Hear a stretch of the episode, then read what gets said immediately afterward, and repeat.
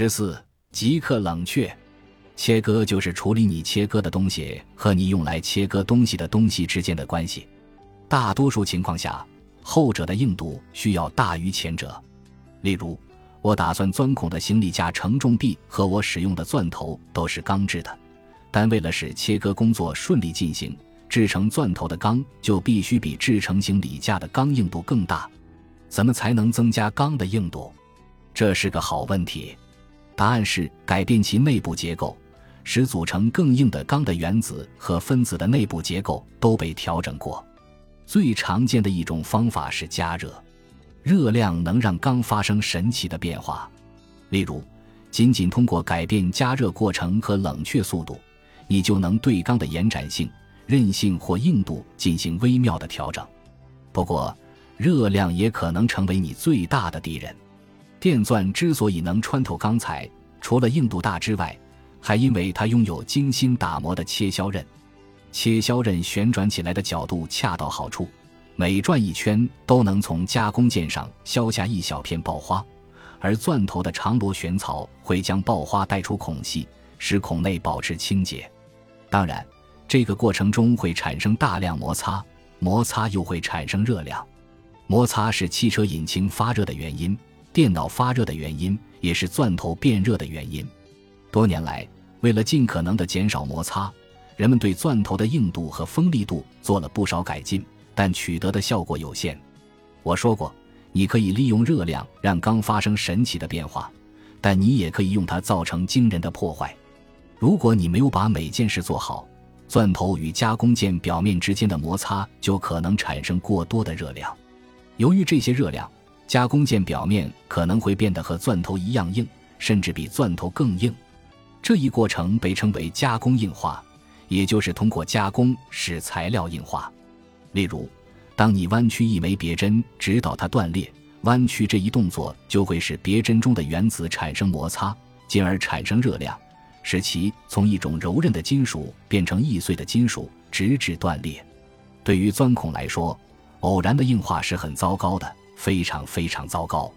随着加工件变得越来越硬。钻头的工作效率会降低，摩擦会增加，热量也会增加，从而形成恶性循环，直至造成破坏。幸运的是，解决这个问题的方法很简单：加冷却液。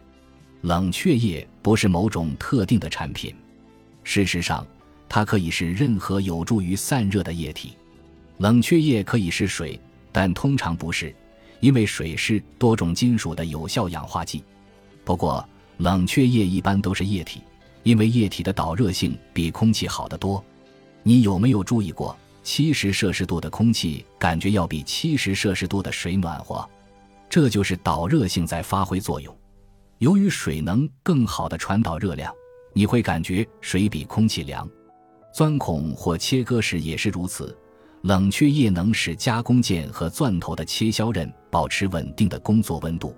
当带锯机使用金属切割锯片时，添加冷却液能显著地提升切割速度，因为它有助于带走切割区域的热量和碎屑。如果你用的是便携式带锯，只要一加入冷却液，你就会觉得锯起来更顺畅。我喜欢这种感觉。当然，十六岁的我对这些还一窍不通，这些都是我在钻了无数孔、切割了这世上无数的材料之后才学到的。